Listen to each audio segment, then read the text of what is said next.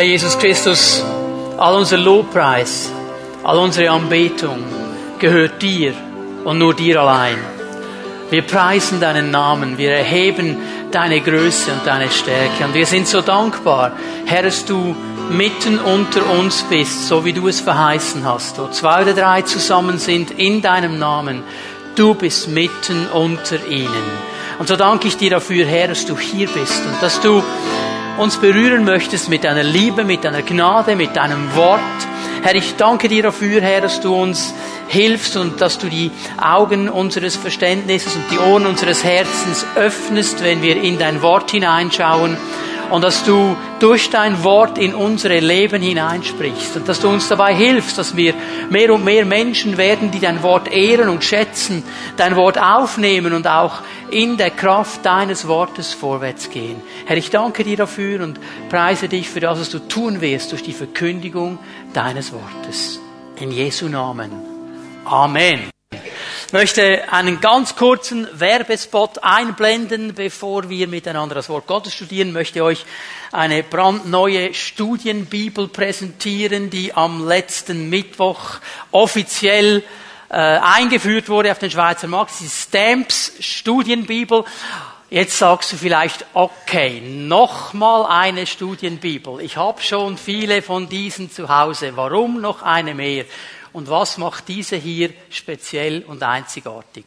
Speziell und einzigartig macht sie ganz einfach der Umstand, dass es die einzige oder erste Studienbibel auf Deutsch ist, die pfingstliche Kommentare und Anmerkungen hat und einen pfingstlichen Studienteil. Das ist der ganz, ganz große, gewaltige Unterschied. Diese Bibel ist schon lange in verschiedenen Sprachen auf der ganzen Welt im Einsatz und hat vielen Menschen schon geholfen, tiefer zu verstehen, was die Lehre der Pfingstgemeinde genau ist, unser Fundament, wo wir draufstehen.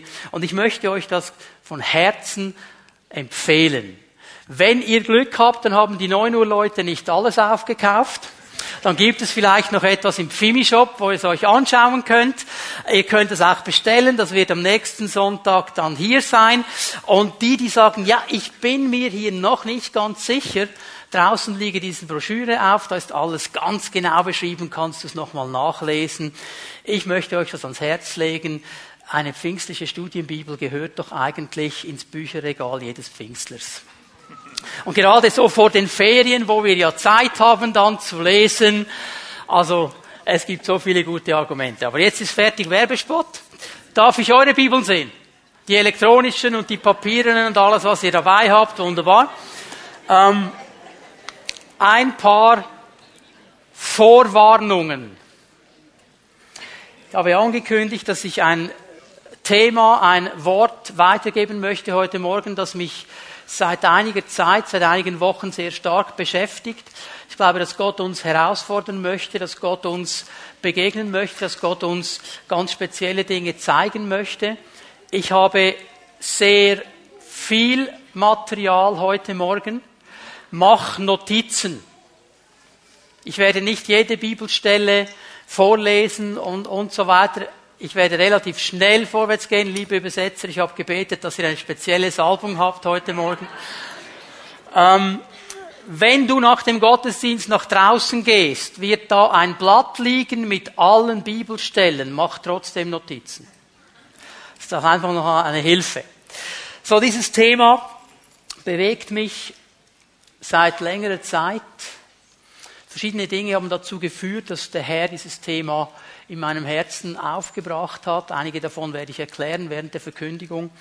Und als ich darüber gebetet habe, darüber nachgedacht habe, den Herrn gesucht habe, ist mir eine Sache wieder ganz, ganz ähm, groß geworden. Ich habe daran gedacht, an die letzte Predigt des letzten Jahres und die erste Predigt des neuen Jahres. Ich erwarte jetzt von euch nicht, dass ihr noch wisst, was das genau war. Vielleicht gibt es noch ein paar Leute, die das können, aber die Zahl 13 habe ich euch erklärt, weil wir uns bereit gemacht haben, ins 2013 hineinzugehen. Die Zahl 13 hat in der Bibel eine Bedeutung. Und das möchte ich euch noch einmal ins Gedächtnis zurückrufen, weil es sehr viel zu tun hat mit diesem Thema hier. Der Geist Gottes einfach nach ein paar Monaten das noch einmal von einem anderen Blickwinkel wieder anspricht und betont. Die Zahl 13 hat in der Bibel eine doppelte Bedeutung. Eine negative und eine positive. Die Zahl 13 bedeutet auf der negativen Seite das Nicht-Einhalten eines Bundes. Dass ein Bund, der geschlossen worden ist, ein Bund, der da ist, nicht gehalten wurde, nicht festgemacht wurde, nicht in Ehren gehalten wurde. Es bedeutet Auflehnung, es bedeutet Rebellion, es bedeutet abzufallen von etwas, was man eigentlich hatte. Das ist die negative Bedeutung. Die positive Bedeutung der 13 ist aber dann die Verdoppelung und die Fruchtbarkeit. Also Gott sieht beides da drin, aber es hat sehr viel zu tun mit diesem Bund. Und ich möchte mit euch eine Stelle lesen aus Daniel 11. Daniel 11, während du den Propheten Daniel suchst, man spricht ja immer wieder darüber, oh, wir leben in der Endzeit und alles wird immer noch schlimmer und so weiter und der Herr kommt bald zurück, das wird er, aber ich möchte hier einfach zwei, drei Dinge sagen, damit wir das richtig einordnen.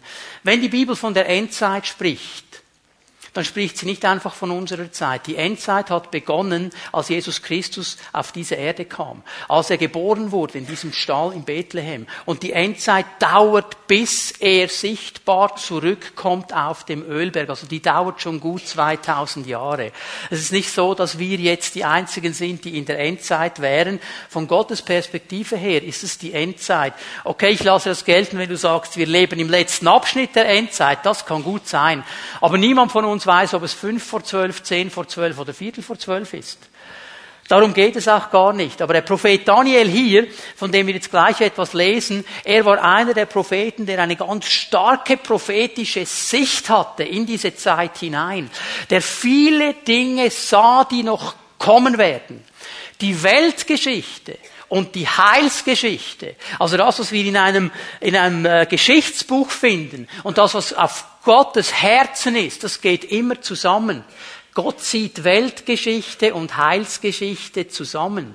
Und darum nimmt er die Propheten, seine Diener, und zeigt ihnen anhand der Weltgeschichte auch die Heilsgeschichte. Daniel hat sehr viel davon gesehen, bis in unsere heutige Zeit hinein.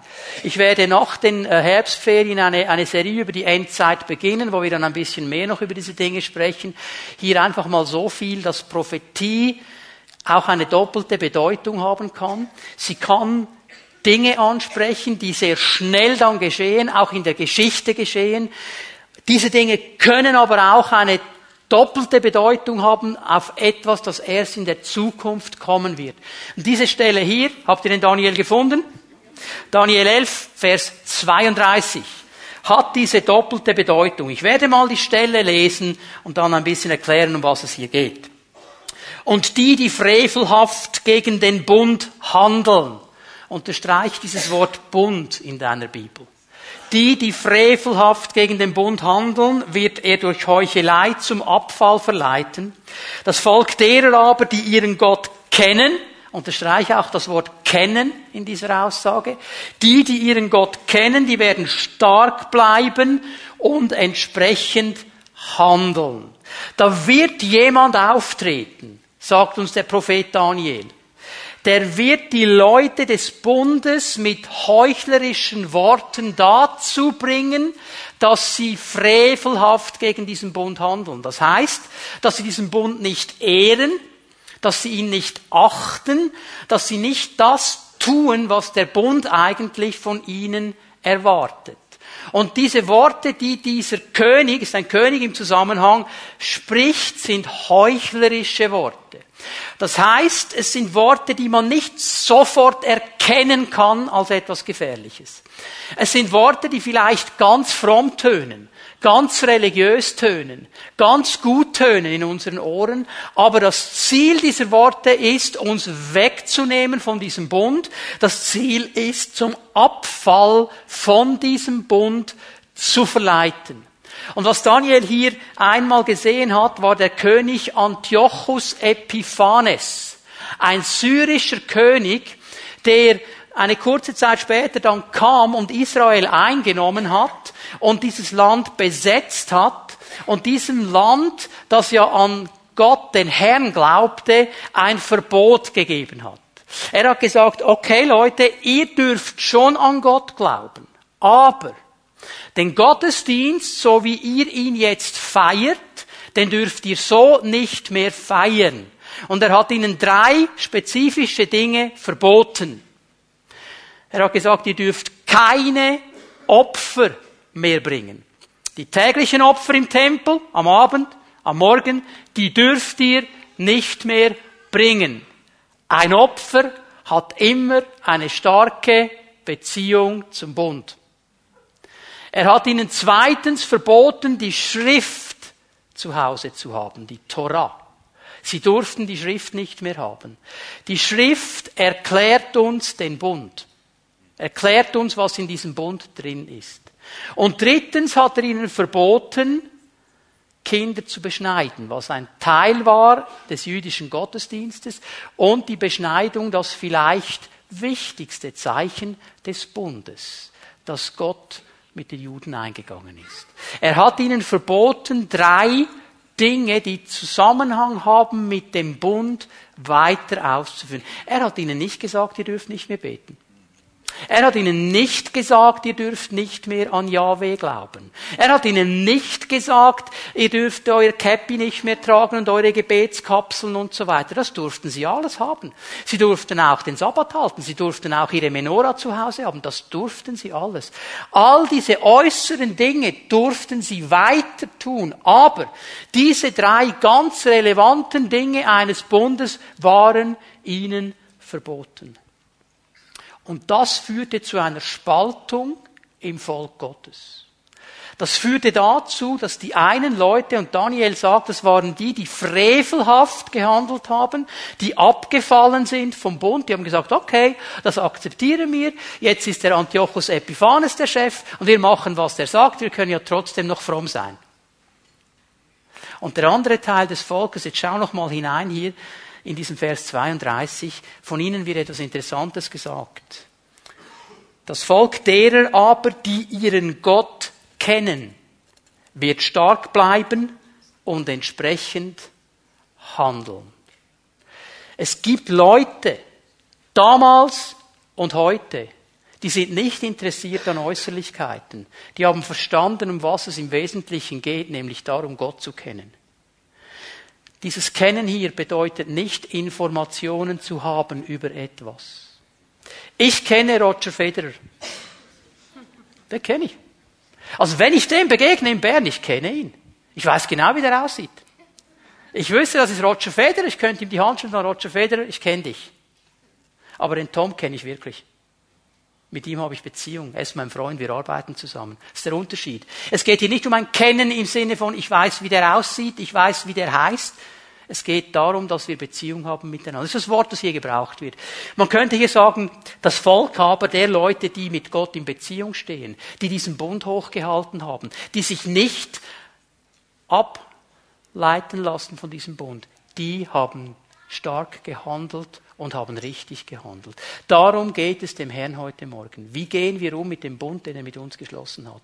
Wie achten wir den Bund, den er uns gegeben hat? Und für uns als Menschen, die im Westen geboren sind, im Westen aufgewachsen sind, ist das Konzept eines Bundes schwer verständlich. Weil ein Bundeskonzept haben wir in der Regel in unserer Gesellschaft nicht. Es ist ein orientalisches Konzept. Wenn es dir geht wie mir, du vielleicht im gleichen Jahrgang etwa drin bist, dann denkst denkst du bei Bund vielleicht dasselbe wie ich, nämlich an zwei Helden meiner Jugend. Winnetou und Old Shatterhand. Die haben einen Bund gemacht miteinander. Mein Bruder, nicht da, haben sie sich geschnitten und auf geht's, Blutsbund. Und dann denkst du vielleicht, ja, okay, das hat zu tun mit den Indianern und mit dem Wilden Westen und mit Winnetou und so weiter. Ich möchte euch eines sagen, das hat nicht Karl May erfunden. Das hat Gott erfunden. Gott ist ein Gott der Bünde. Und Gott hat in der ganzen Kultur, in der er sich bewegt, in der orientalischen Kultur, immer wieder in Bünden gearbeitet. Wir verstehen das nicht. Wir kennen Verträge Ein Bund ist kein Vertrag. Das ist ein ganz, ganz großer Unterschied, werde ich euch heute Morgen erklären. Wir werden versuchen, heute Morgen zu verstehen, was ist ein Bund? Was meint Gott, wenn er über Bünde spricht? Und was ist die Kraft eines Bundes? Und wie halten wir ihn hoch? Und wie leben wir in diesem Bund? Ich möchte mit euch eine Stelle lesen, eine ganz bekannte Stelle aus den Evangelien. Wir gehen mal miteinander zu ähm, Lukas 22. Als Jesus diese Worte gesagt hat, haben die Jünger, die allesamt Juden waren, das völlig anders verstanden, als wir es heute verstehen. Sie wussten ganz genau, von was Jesus jetzt spricht. Sie wussten in der Tiefe, was diese Worte zu bedeuten haben. Vers 15, er sagte, wie sehr habe ich mich danach gesehnt, dieses Passamal mit euch zu feiern, bevor ich leiden muss. Jesus machte seinen Jüngern klar, Leute, ich habe dieses tiefe, tiefe Anliegen in meinem Herzen, dass wir dieses Mal miteinander noch feiern können, bevor ich ins Kreuz gehe. Das ist mir ein ganz tiefes Bedürfnis, ein ganz tiefes Anliegen, weil hier etwas ganz, ganz Wichtiges geschieht. Und wenn wir zu Vers 19 und 20 gehen, kommen wir zum Kern dieser ganzen Sache. Er nahm Brot, dankte Gott dafür, brach es in Stücke, gab es den Jüngern mit den Worten, das ist mein Leib, der für euch hingegeben wird, tut das, um euch an mich zu erinnern. Ebenso nahm er, nachdem sie gegessen hatten, einen Becher mit Wein, gab ihnen den Jüngern mit den Worten, dieser Becher ist der neue Bund, besiegelt mit meinem Blut, das für euch vergossen wird. Jesus hatte dieses tiefe Bedürfnis, mit seinen Jüngern dieses Bundesmahl zu feiern. Wir nennen dieses Bundesmahl heute in den christlichen Gemeinden Abendmahl. Es ist eigentlich ein Bundesmahl, weil Jesus mit diesem Mal aufzeigen wollte, dass ein neuer Bund kommt dass etwas ganz Neues geschehen wird. Dass etwas, was diese Leute, die ihm da zugehört haben, verstanden haben in einer Tiefe, wie wir es nicht verstehen. Und darum müssen wir uns auf die Spurensuche machen in der Bibel, um zu verstehen, was ein Bund ist. Um zu verstehen, dass Gott ein Bund, ein Gott ist der Bünde.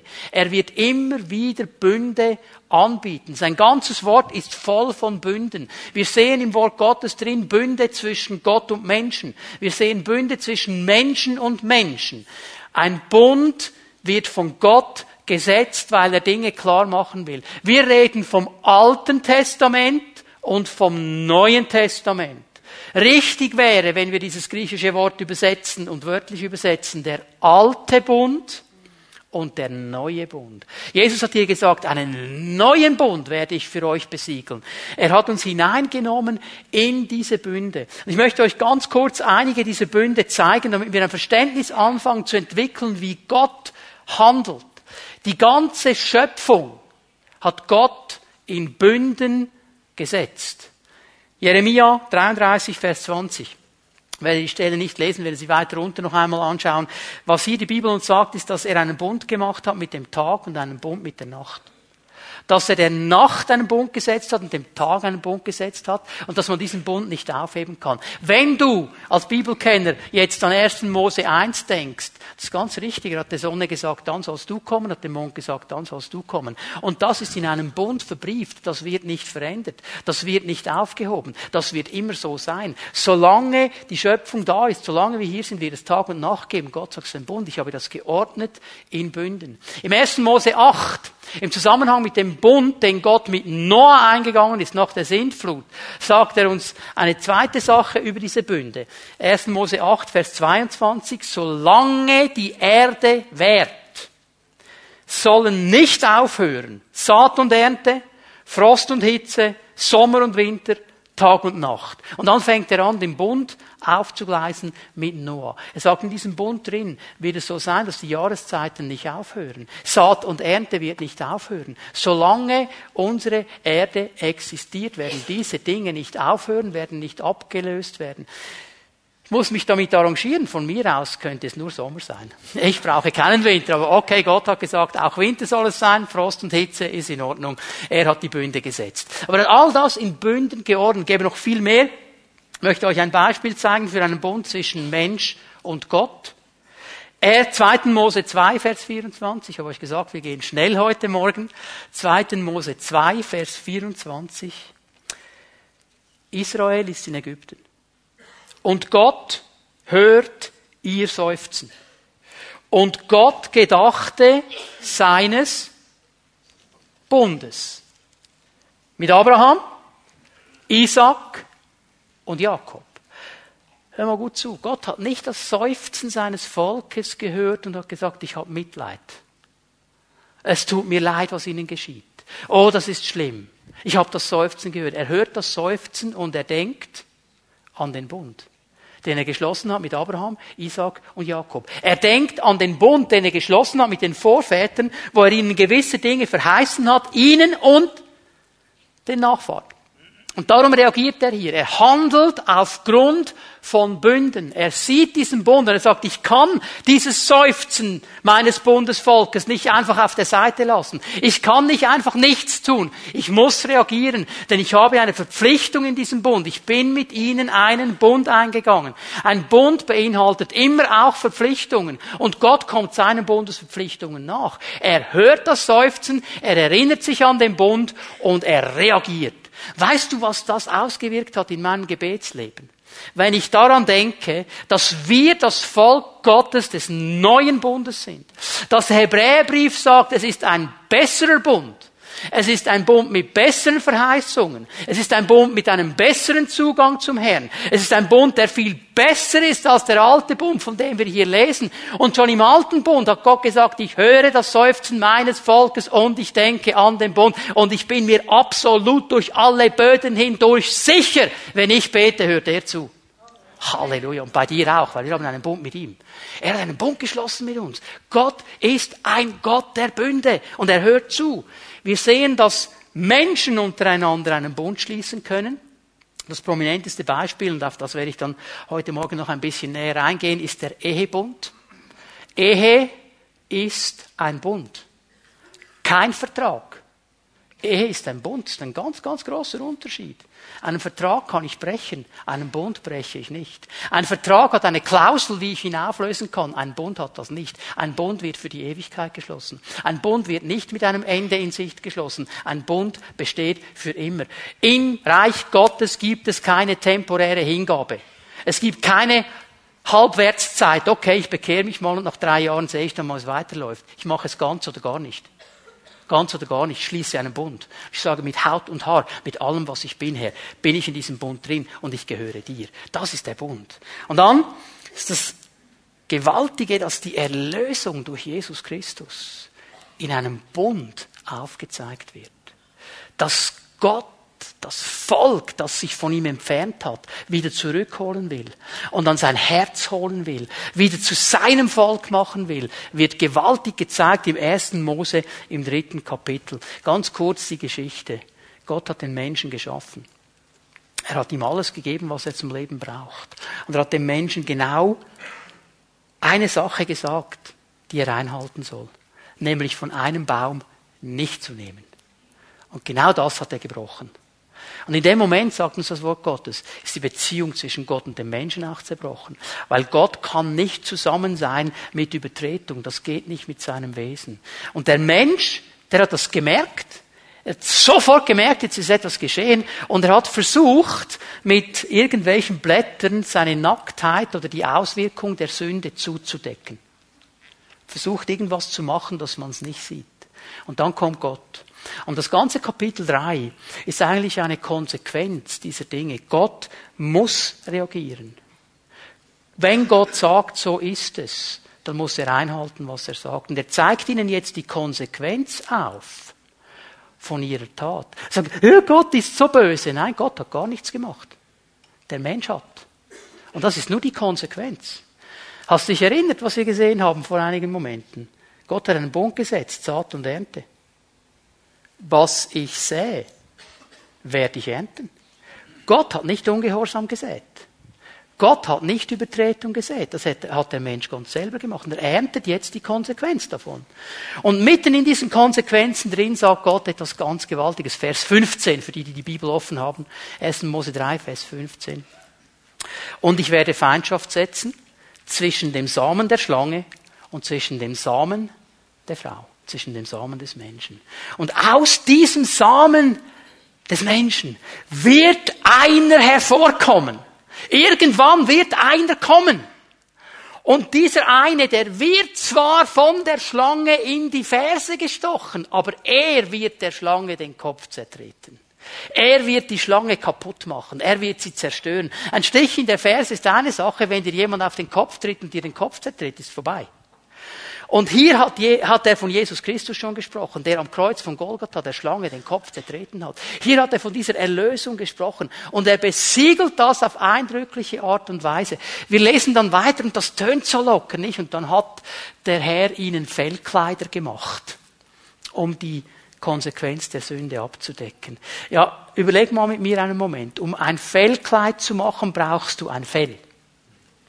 Um ein Fell zu haben, brauchst du ein Tier. Es ist meine tiefste Überzeugung, dass es ein Lamm war, das der Herr ausgesucht hat. Und ihr kennt ja die schnuckligen Lämmer, nicht? So weiß und so wunderbar. Die haben ja alle oben so einen Reißverschluss, kannst du aufmachen und das Fell wegnehmen. Das funktioniert nicht so. Du musst es töten, Blut muss fließen. Ein unschuldiges Tier musste sterben, damit der Herr ans Fell kam, damit er die äh, Sünde zudecken konnte. Und damit hat er den Bund besiegelt. Er hat gesagt, ich decke das zu. Und es ist ein Bund. Und wisst ihr, darum, der, der, die Schlange ist durchgedreht in diesem Moment. Weil sie wusste nicht wann und wie und wer.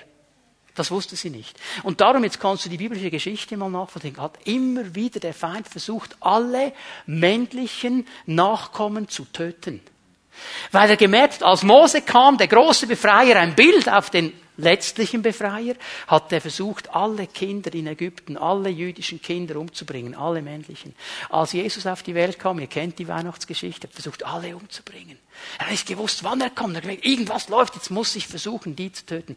Er hat es nicht geschafft. Und Jesus hat den Bund eingehalten. Und er konnte seinen Jüngern sagen, das ist der neue Bund in meinem Blut, den ich besiegle, indem ich mein Leben gebe und alles, was ihr falsch gemacht habt, auf mich nehme und an dieses Kreuz trage und mit euch einen Bund schließe. Diesen gewaltigen neuen Bund. Was bedeutet ein Bund? Wir verstehen das nicht in unserer Zeit, weil wir ja nicht Bünde schließen. Ich meine, wenn du irgendwo ein neues Handy willst, der sagt nicht, okay, jetzt machen wir einen Bund miteinander. Er macht einen Vertrag mit dir. Auto überall Vertrag, wir machen keine Bünde, das kennen wir nicht mehr. Was ist die Bedeutung eines Bundes? Das Wort, das in der hebräischen und griechischen Bibel gebraucht wird, in beiden Sprachen, hat eigentlich eine, eine ähm, äh, gleiche Bedeutung. Es bedeutet etwas zu schneiden. Das Schneiden mit einbezogen, diese Bedeutung vom Bund. Es bedeutet, ähm, eine Verbindung einzugehen. Es bedeutet, etwas Neues zu schaffen, etwas, das noch nicht da war, etwas ganz Neues zu setzen, das kommen wird und bestimmen wird. Und das hat zu tun mit dieser Freundschaft, mit dieser Beziehung. Es ist viel mehr als eine Geschäftsverbindung. Es ist eigentlich eine Verbindung von einer ganz, ganz tiefen Freundschaft. Gott will Verbindung herstellen. Und darum gibt es ja den Bund auch nur zwischen Gott und Mensch und Mensch und Mensch. Es gibt nicht irgendwo den Bund zwischen dir und deinem Ding. Das kann gar nicht funktionieren, weil immer die Beziehung da drin ist. Ein Bund will eine Verbindung schaffen. Und ich möchte euch hier mal eine Stelle geben aus 1 Samuel 18, Vers 3 so ein Bild auf eine Freundschaftsbeziehung. Jonathan schloss mit David einen Bund, weil er ihn wie sein eigenes Leben liebte. Jonathan und David haben einen Bund geschlossen miteinander. Einen Bund der tiefen Freundschaft. Diese enge, tiefe Beziehung. Es ist diese Beziehung, die sagt, wir haben einen Bund miteinander. Und schau dir mal die Geschichte an, wie beide diesen Bund geehrt haben, Jonathan und David, über den Tod hinaus, als David König wird. Das ist das Erste, was er tut. Er sagt nicht, boah, endlich bin ich angekommen, jetzt rauf mit der Krone und genießen. Was hat er getan? Gibt es einen Nachkommen, einen Verwandten meines Bundespartners? Sucht im ganzen Land ob Jonathan noch einen Verwandten hat. Und er findet ihn, Mephibosheth. Und er bringt ihn an seinen Hof. Und er sagt, Mephibosheth, du wirst an meinem Hof sein, du musst dich um nichts mehr kümmern. Ich habe alles, du bist verwandt mit meinem Bundespartner. Er ehrt diese Beziehung. Er ehrt sie. Das ist das Wichtigste für ihn. Er versteht das, weil er in dieser Zeit aufgewachsen ist, in dieser Kultur aufgewachsen ist. Die enge, tiefe Freundschaft eines Bundes, der nicht aufgelöst wird. Es ist nicht interessant, dass Jesus seinen Jüngern, nachdem er mit ihnen dieses Bundesmahl gefeiert hat, sagt in Johannes 15, ich nenne euch nicht mehr Sklaven, ich nenne euch Freunde. Wir haben einen Bund miteinander. Ihr seid meine Freunde. Wir haben diese tiefe Freundschaftsbeziehung. Wir haben einen Bund. Und dieser Bund noch einmal, ich kann das nicht genug betonen, Bünde kann man nicht brechen. Die sind für die Ewigkeit bestimmt. Sie sind nicht dazu geschaffen, aufgelöst zu werden wie ein Vertrag. Und jetzt lesen wir die Stelle noch einmal aus Jeremia 33, Vers 20 und 21. So spricht der Herr, wenn ihr meinen Bund mit dem Tag und meinen Bund mit der Nacht aufheben könntet, so dass es Tag und Nacht nicht mehr gäbe zu ihrer Zeit, könnte auch mein Bund mit David, meinem Diener, aufgehoben werden wie wurde Jesus genannt? Sohn Davids. Schau mal, wie es weitergeht. So dass es keinen Nach, dass er keinen Nachkommen hätte, der auf seinem Thron König wäre. Wenn das möglich wäre, den Bund aufzulösen, würde Jesus nicht kommen. Jesus der Sohn David, der auf seinem Thron sitzt. Bund. Und auch mein Bund mit den Leviten, den Priestern, Jesus war der hohe Priester, der oberste Priester, die meine Diener sind sagt, wenn das möglich wäre, einen Bund aufzulösen, dann würde das extreme Konsequenzen haben für die ganze Heilsgeschichte. Darum ist es nicht möglich, einen Bund aufzulösen. Es ist nicht möglich. Ein Bund wird nicht aufgelöst. Ein Bund wird eine Verbindung schaffen zwischen diesen beiden Parteien. Und ein Bund wird geschnitten. Ein Bund wird geschnitten. Zwei Dinge, die hier wichtig sind. Einmal müssen wir verstehen, dass bei jedem Bund eigentlich Blut vergossen wird. Es wird geschnitten, dass Blut fließt. Jesus hat gesagt, es ist der Kelch meines Blutes, das für euch vergossen wird. Er hat diesen Blutsbund geschnitten. Es geht um Blut, das vergossen wird. Und dann hat jeder Bund, jeder Bund ein sichtbares Zeichen. Und wisst ihr, was mich erstaunt? Obwohl wir im Westen nicht ein großes Verständnis von Bünden haben, gibt es ganz viele Bundeszeichen, die wir als ganz normal anschauen. Wir haben vielleicht nicht verstanden, dass es Bundeszeichen sind, aber nach dieser Predigt wirst du gewisse Dinge dir anders anschauen. Das berühmteste und bekannteste ist der Regenbogen, oder? Das wissen hoffentlich alle. Der Regenbogen ist ein Bundeszeichen des Bundes mit Noah. Und ich weiß nicht, wie es dir geht. Aber, aber wenn ich, wenn ich einen Regenbogen sehe, da freue ich mich wie ein kleines Kind. Weil ich sage, Halleluja, Gott hat einen Bund, nicht nur mit Noah, sondern auch mit mir. Und er hat gesagt in Jesaja, es ist wie zu den Zeiten Noahs. Ich habe einen Bund mit dir gemacht und es ist ein Bund des Friedens und die Täler mögen weichen und die Berge mögen wanken, aber mein Friedensbund wird niemals wanken und groß wird der Friede deiner Kinder sein. Halleluja. Und ich bin im Auto und sage, wunderbar, Herr, du bist so cool. Ich habe einen Bund mit ihm. Und wenn ich den Regenbogen sehe, dann stehe ich auf diese Dinge. Der Ring ist ein Bundeszeichen. Ist ein Bundeszeichen. Zu der damaligen Zeit der Bibel hatten die Menschen geglaubt, dass vom Ringfinger aus eine Vene direkt ins Herz geht. Wenn ein Bund geschlossen wurde, dann haben sie das oft so gemacht, dass sie ein Messer genommen haben und an diesem Ringfinger eine Kerbe eingeschnitten haben um den ganzen Finger herum. Und dann haben sie Schwarzpulver genommen und das eingerieben, dass man sehen konnte. Und jedes Mal, wenn ich handle, ich brauche meine Hand, um zu handeln, sehe ich den Bund. Wir kennen das vom Ehering. Und ich erinnere mich daran, ich habe einen Bund mit meiner Frau. Und ich werde diesen Bund nicht brechen. Und ich werde diesem Bund treu sein. Und ich werde in diesem Bund stehen. Und wenn dann der Feind versucht, irgendwelche Versuchungen und Verlockungen zu bringen, im Internet irgendwo hinzusurfen, wo ich nicht hinsurfen sollte, dann schaue ich mir den Bund an und sage, no, Sir, das werde ich nicht tun. Ich habe einen Bund. Und alles andere ist mir egal. Hast du dir mal, oder hast du es erlebt? Ich hoffe nicht, dass du in einem Raum warst. Vier, fünf Leute drin und da kommt einer rein und er begrüßt alle, er gibt allen die Hand, schüttelt allen die Hand, nur dir nicht. Ich hoffe, das ist dir nie passiert, aber nur, nur wenn ich schon dran denke, boah, was, wieso jetzt ich nicht? Was ist denn an diesem Handshake so wichtig? Was ist es denn? Zu der damaligen Zeit hat man Bünde auch so geschnitten, dass man sich in die Handfläche geschnitten hat und den Bund so geschlossen hat.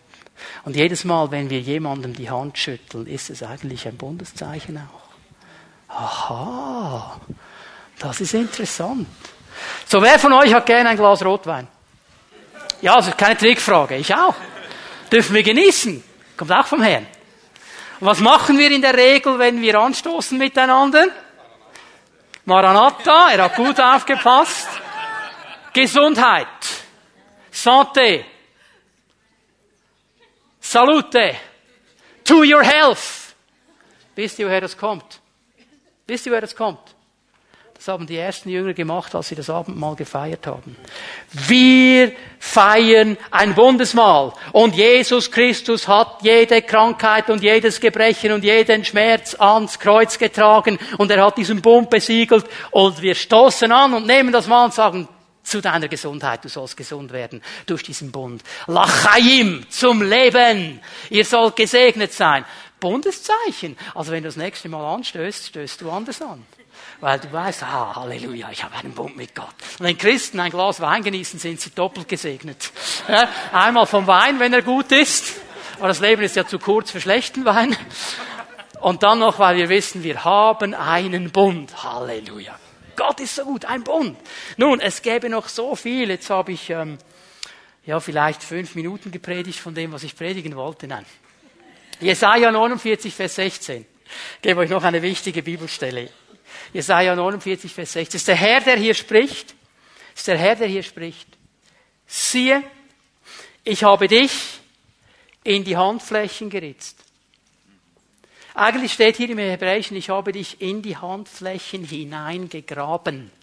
Ich habe eine Wunde in meinen Handflächen wegen dir.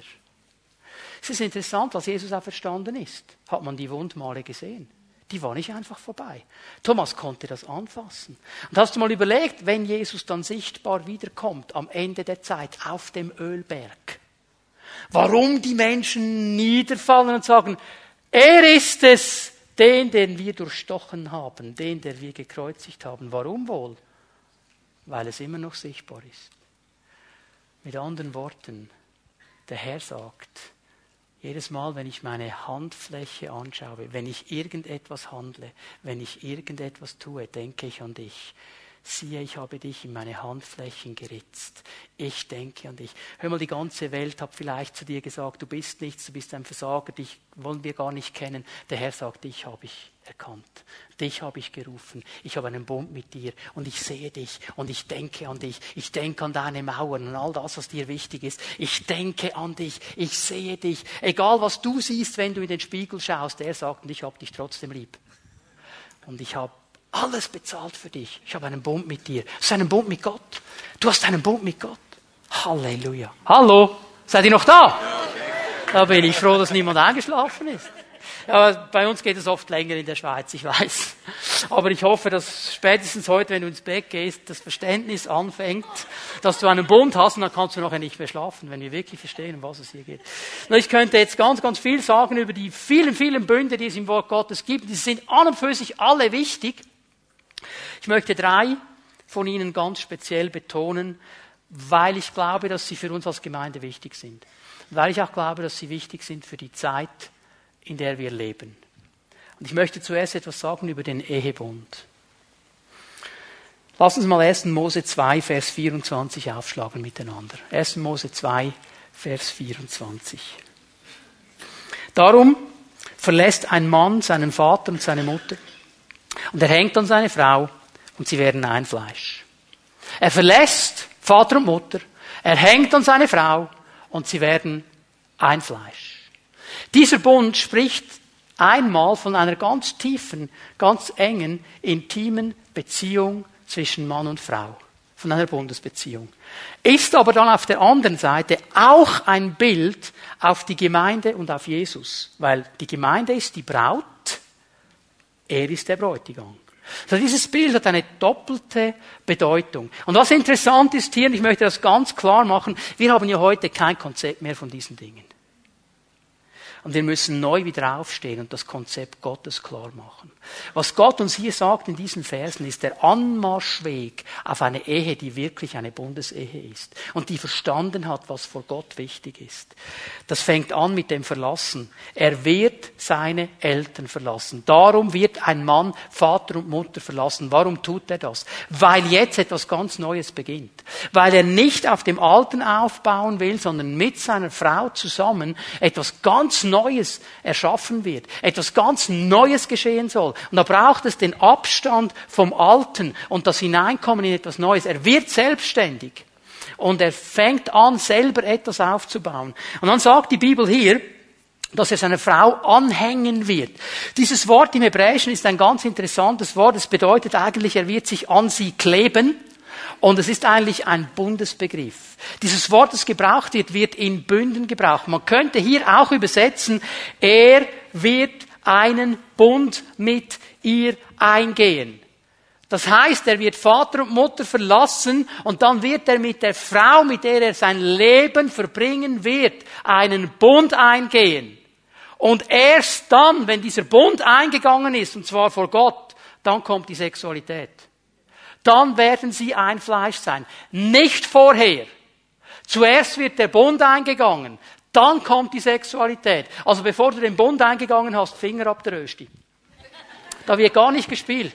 Da wird auch gar nicht angefasst, was nicht angefasst werden soll.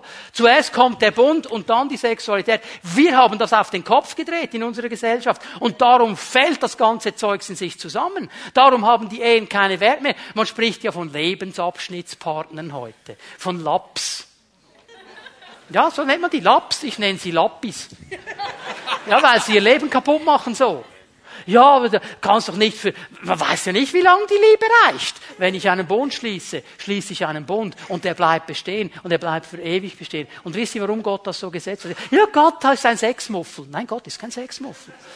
Gott hat uns Sexualität geschenkt als ein gewaltiges, wunderbares, schönes Geschenk, als etwas absolut Wunderbares. Aber weil die Sexualität so gewaltig und schön ist, hat sie auch ein unheimliches Potenzial zu verletzen und kaputt zu machen. Immer dann, wenn es außerhalb des Bundes gebraucht wird. Immer dann, wenn die Bundes der Schutz des Bundes nicht da ist, dann verletzt es. Stell dir mal vor, du fängst da an, mit irgendwem zu döktern und am nächsten Morgen sagst, ja, passt mir nicht mehr, ich suche mir eine andere und tschüss. Sie, wenn du einen Apfel anbeißt, stehen lässt und zum nächsten Apfel gehst. Aber der Bund gibt uns den Rahmen der Sicherheit. Und ich weiß genau, die Person, mit der ich einen Bund eingegangen bin, die wird nicht einfach davonrennen. Die hat Ja gesagt. Die hat sich verpflichtet. Die hat gesagt, in guten und in schlechten Tagen, in schweren Tagen, nicht nur wenn es schön ist, nicht nur wenn die Liebe da ist. Ich habe mich entschieden. Und jeder, der diesen Bund eingeht, er entscheidet sich für einen Partner, für eine Frau, für einen Mann. Und wenn er das tut, entscheidet er sich gleich gleichzeitig gegen alle anderen Männer, gegen alle anderen Frauen.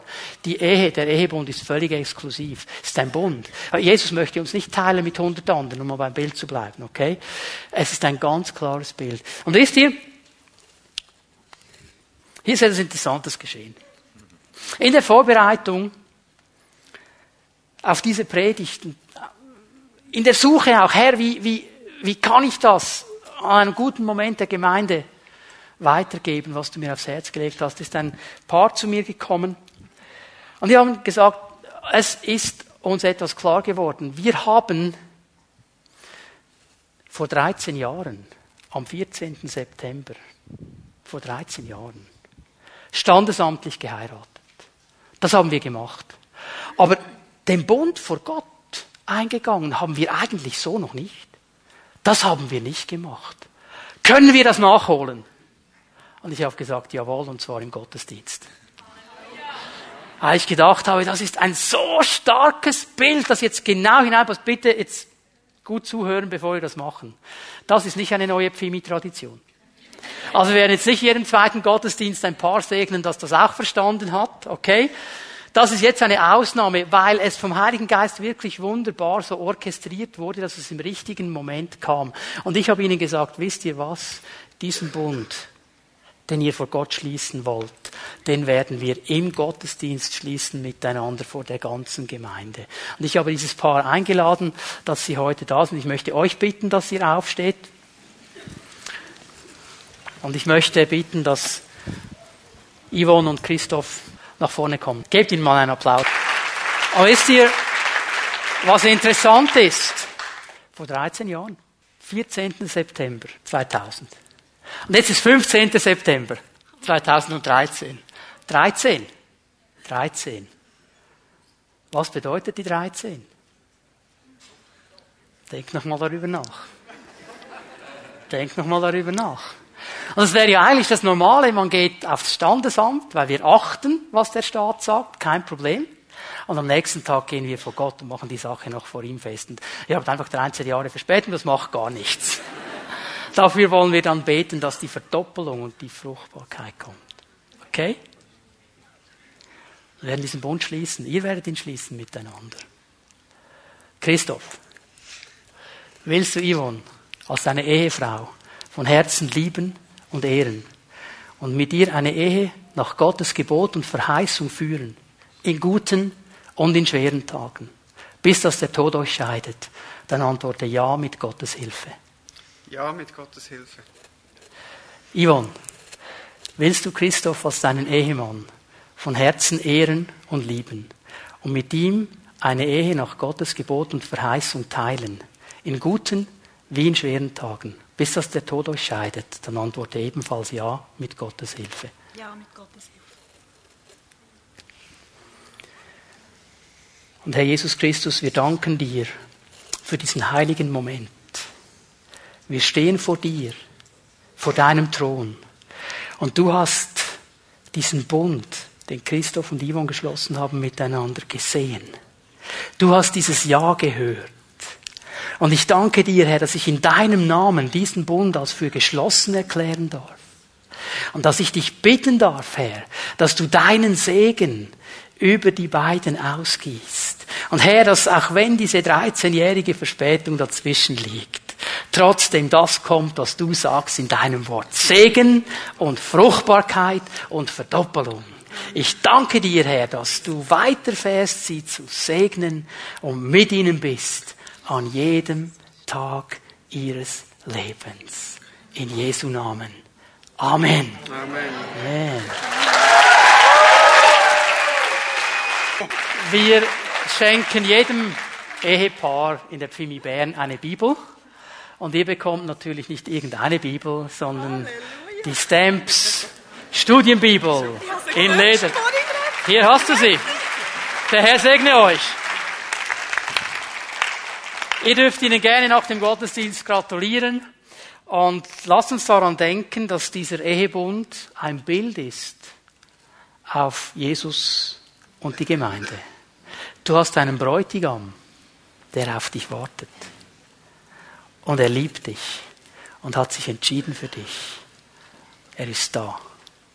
Ich möchte euch zwei weitere Bünde ganz kurz zeigen, bevor wir miteinander das Abendmahl feiern. Galater 3 gehen wir noch ganz schnell hin. Der Bund mit Abraham ist ein ganz wichtiger Bund, auch für uns im Neuen Testament. Wir lesen mal die Verse 13 und 14. Ich werde versuchen, ganz schnell äh, äh, zu erklären, um was es hier genau geht. Christus nun hat uns vom Fluch des Gesetzes losgekauft, indem er an unserer Stelle den Fluch getragen hat. Denn so sagt die Schrift, verflucht ist jeder, der am Pfahl endet. Durch Jesus Christus bekommen jetzt also Menschen aus allen Völkern Anteil an dem Segen, den Gott Abraham zugesagt hatte. Aufgrund des Glaubens erhalten wir den Geist, den Gott versprochen hat. Drei wichtige Begriffe hier.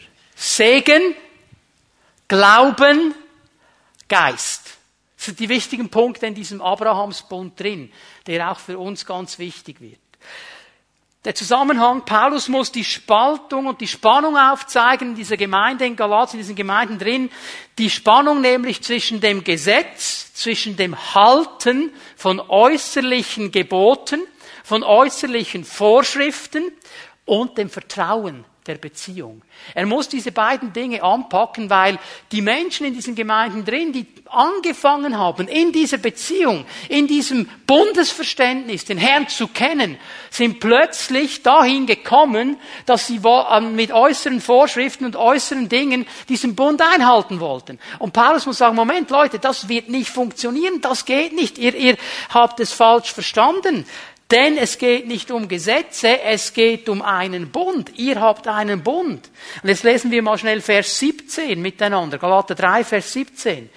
Gott hat mit Abraham einen rechtskräftigen Bund geschlossen. Dieser Bund ist geschlossen. Er hat ihn mit Abraham geschlossen. Wenn dann 430 Jahre später das Gesetz erlassen wird, kann dieses Gesetz den Bund nicht außer Kraft setzen und damit Gottes Zusage aufheben.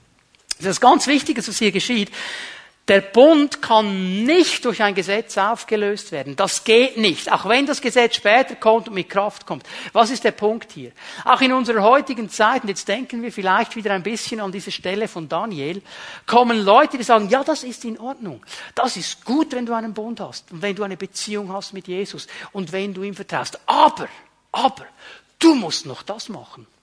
Und du musst noch das machen. Und dann kommt das noch dazu. Und da musst du auch noch darauf achten. Und dann haben wir plötzlich andere Dinge nebendran, die im Bund so gar nicht betont sind, die einfach nebenher noch kommen und die eigentlich im letzten uns wegnehmen wollen von dieser Bundesbeziehung. Hör mal, wir konnten doch gar nichts einbringen in diesen Bund. Es ist immer ein Bund der Gnade. Wir konnten doch nichts dazu tun. Ich habe mir überlegt, hey, Gott macht einen Bund mit mir. Ja, da gewinne nur ich. ich und, und, und trotzdem macht Gott diesen Bund mit mir. Und es ist ein Bund der Gnade. Es ist reine Gnade, dass er sich entschieden hat. Und da kommt dann der Feind, da kommen Leute, die versuchen uns zu erklären, das noch, das noch, das noch, das noch. Also wenn du echt gesegnet sein willst, dann musst du noch dieses Buch lesen. Wenn du echt gesegnet sein willst, dann musst du noch dahin gehen. Und dann musst du noch hier und musst du noch da. Hey, ich bin schon total gesegnet, weil ich einen Bund habe mit Gott. Ich brauche das gar nicht. Versteht ihr? Das ist wichtig, dass wir das verstehen. Weil diese Dinge geschehen heute. Ah, wir brauchen das Wort nicht mehr. Wir leben im Zeitalter des Heiligen Geistes. Wir brauchen nur noch das Wirken des Heiligen Geistes. Das Wort begrenzt uns nur. Hör mal, in diesem Wort im Alten und im Neuen Bund steht drin, um was es geht im Bund. Wenn du das nicht mehr hast, kannst du einpacken. Weißt du, was der Herr gesagt hat? Er hat gesagt, Himmel und Erde werden vergehen. Zeichen und Wunder aber nicht. Hat er das gesagt? Was hat er gesagt? Mein Wort wird nicht vergehen. Nicht in Ewigkeit. Dieses Bundeswort wird nie vergehen. Hey, Im Himmel in Ewigkeit werden wir dieses Bundeswort haben. Kein Jota, kein Komma. Das kleinste Zeichen, das es gab, wird vergehen. Von diesem Wort, es wird ewig bleiben, ist das Bundeswort. Und diese Spannung kannte Paulus schon. Und er musste damit umgehen. Dann sagst du ja, okay, wenn Gott einen Bund gemacht hat mit uns, warum bringt er 430 Jahre noch das Gesetz? Warum eigentlich? Gute Frage. Sagt ihr warum? Paulus beantwortet uns diese Fragen. Das Gesetz hatte zwei Aufgaben. Zwei. Die erste Aufgabe des Gesetzes ist uns zu zeigen, dass Gott Gebote gegeben hat. Jeder Bund hat Verpflichtungen. Jeder. Auch der Ehebund, den wir jetzt gerade gefeiert haben. Oh, ich sage euch, ich habe das gemerkt, als ich dann den Bund eingegangen bin. Ich meine, ich habe mich so gefreut auf diesen Tag, 7. Oktober 1989. Oh, ah, ich habe mich so gefreut auf diesen Tag. Das ist wunderbar. Endlich darf ich Barbara heiraten. Endlich können wir den Bund miteinander eingehen. Halleluja. Oh, ich habe fast nicht, es ging immer längsamer, je näher dieses Datum kam. Und wisst ihr, ich war immer so eine Leseratte. Ich habe es geliebt zu lesen. Ich liebe es immer noch. Ich kann stundenlang lesen. Irgendwann gibt mir ein Buch und ich bin ruhig. Also wenn du nicht weißt, was anfangen mit mir, schick mich in eine Buchhandlung, bin ich glücklich. Da finde ich immer irgendwas. Ich liebe es zu lesen, stundenlang. Und dann waren wir in den Flitterwochen, bunt geschlossen, und ich habe mich gefreut am Strand, wunderbar, so Buch und so. Ein Satz gelesen, Schatzi, ja, ich habe ja eine Verpflichtung eingegangen, ich habe die Frau geheiratet, habe einen Bund geschlossen mit ihr. Okay, ich habe den nächsten Satz gelesen, Schatzi, und nach dem dritten Satz wurde ich langsam nervös, weil ich den ersten immer wieder lesen musste, um überhaupt zu verstehen, was im dritten steht. Und da ruft immer irgendjemand rein und es wurde mir bewusst, du bist nicht mehr allein.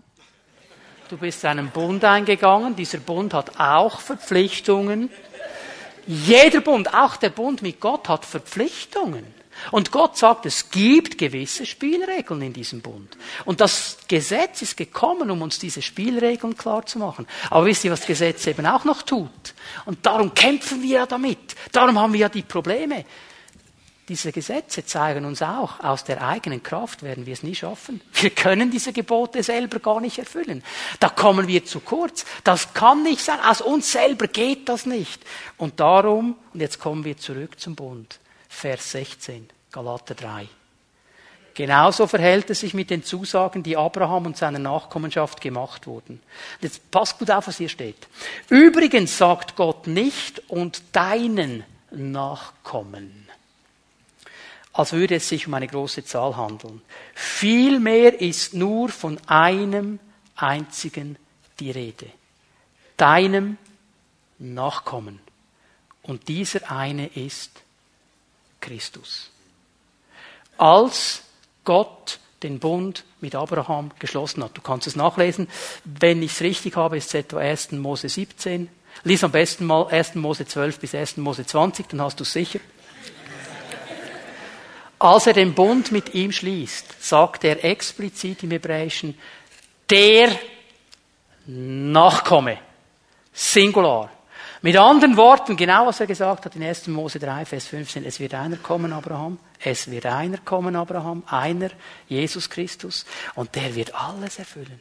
Er wird alles erfüllen. Und dieser eine sagt mir, aus der Kraft des Vertrauens, aus der Kraft des Geistes kann ich so leben, wie Gott will, weil ich einen Bund habe mit Abraham, weil ich einen Bund habe mit Gott und weil ich hineingenommen bin. Noch einmal ganz schnell, was sind die wichtigen Punkte des Bundes mit Abraham?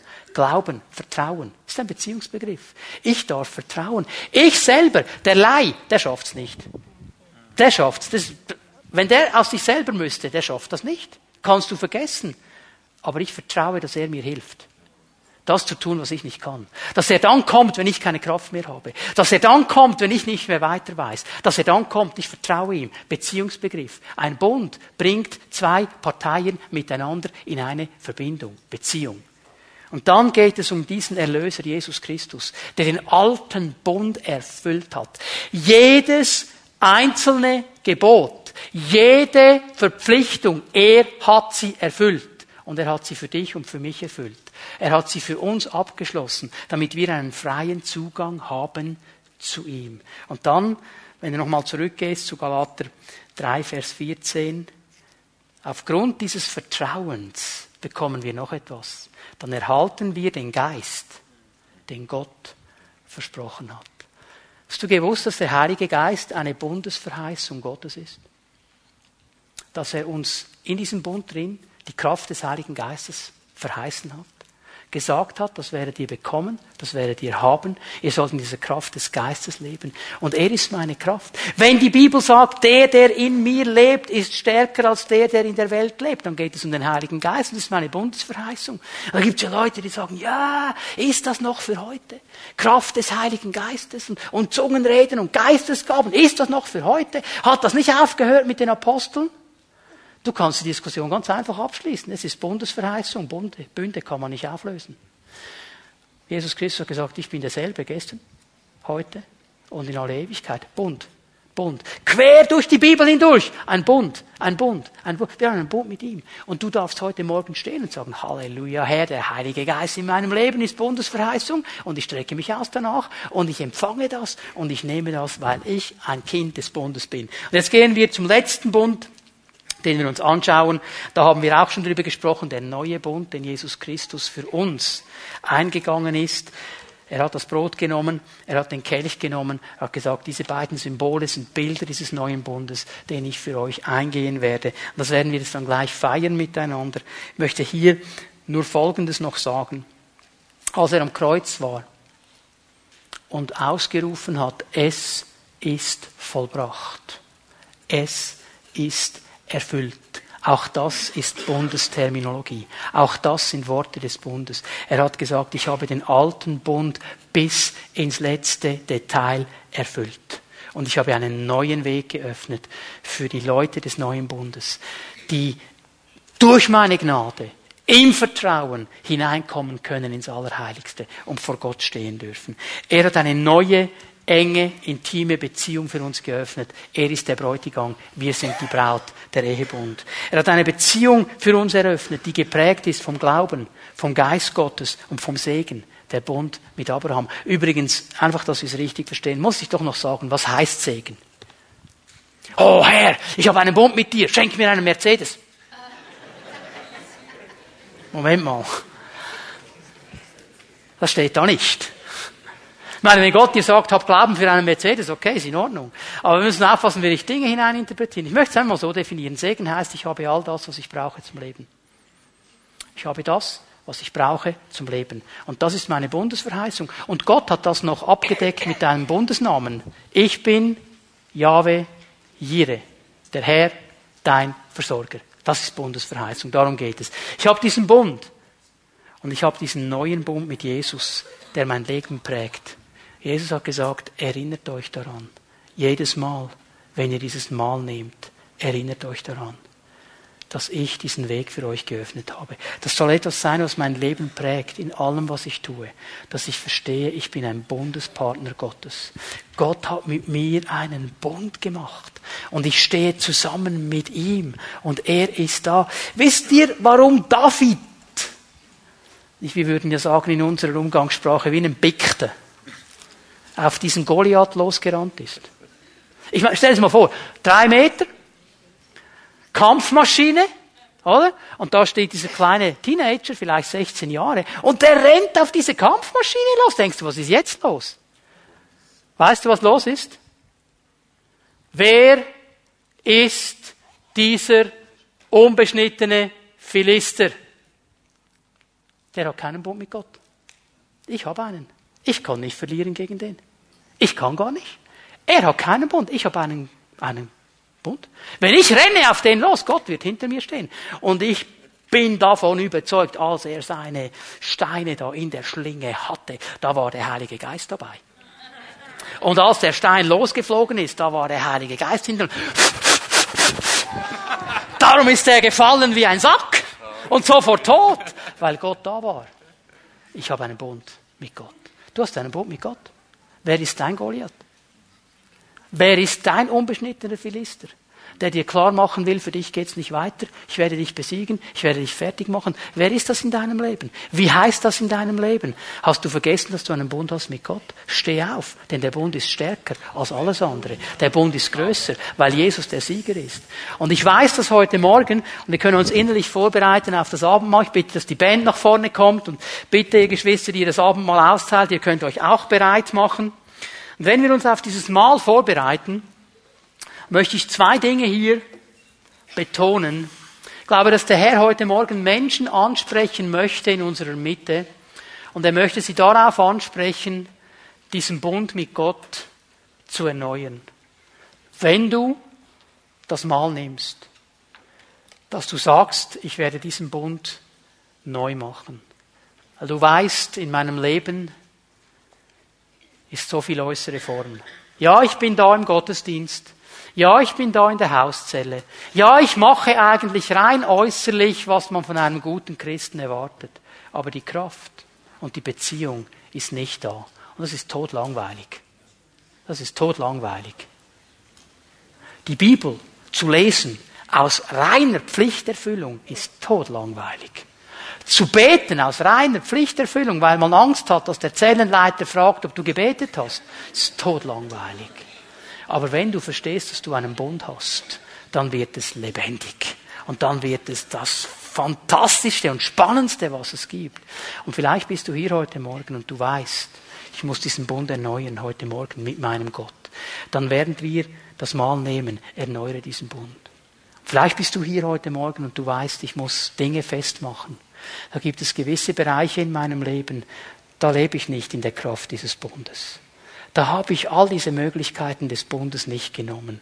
Und ich werde das neu festmachen in diesem Bereich. Vielleicht ist es deine Ehe. Vielleicht hat die eine Frau die Hand ihres Mannes genommen, während Christoph die waren da vorne standen und hat sie ganz fest gedrückt. Lieber Mann, das heißt, ich möchte das auch. Manchmal muss man den Männern auslegen, was die Frauen meinen. Also ich bin auch kein Frauenversteher, aber ein paar Dinge habe ich schon gelernt. Du kannst auch zusammen mit deiner Frau sagen, Herr, ganz neu, ganz neu machen wir das fest. Du bist mein Schnuckiputzi. Und du wirst es immer bleiben. Kann man machen heute Morgen. Vielleicht ist es dein, deine Familie, deine Kinder, dein Arbeitsplatz, eine Krankheitsnot, was auch immer. Mach es fest. Mach es fest. Jesus hat einen neuen Weg geöffnet. Ich möchte euch bitten, dass wir aufstehen. Ich möchte beten. Mark wird uns dann leiten mit seiner Lobpreisgruppe zusammen und die Geschwister werden das Mal austeilen, nachdem ich gebetet habe. Und dann mach diese Dinge fest, während du das Mal nimmst. Herr Jesus, ich bin dir so unendlich dankbar, dass du diesen neuen Bund für uns geschlossen hast. Und dass wir als Menschen heute in diesen neuen Bund hineinkommen können.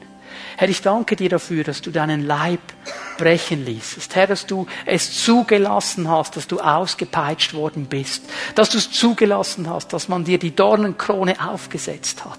Und dass dein Wort mir sagt, in seinen Wunden bin ich geheilt. Dass dein Wort mir sagt, dass du an deinem Leib alle Schmerzen und alle Gebrechen an dieses Kreuz getragen hast. Ich danke dir so dafür. Und ich danke dir, Herr, für das Blut, das du vergossen hast. Du sagst, das ist der Kelch des neuen Bundes. Der Kelch in deinem Blut. Und dein Blut ist es, Herr, das uns reinigt von jeder Ungerechtigkeit, von jeder Sünde, von jedem Vergehen. Und ein Wort sagt, und wenn eure Sünden blutrot sind, ich werde sie reinwaschen, weißer als Schnee. Und dafür danke ich dir, Herr, dass wir heute zu dir kommen dürfen und dass wir jetzt dieses Mal empfangen dürfen. Sagen, Herr, wir machen diesen Bund ganz neu fest und wir erneuern, was es zu erneuern gilt. Und wir sagen, Herr, wir sind deine Bundespartner. In Jesu Namen. Amen.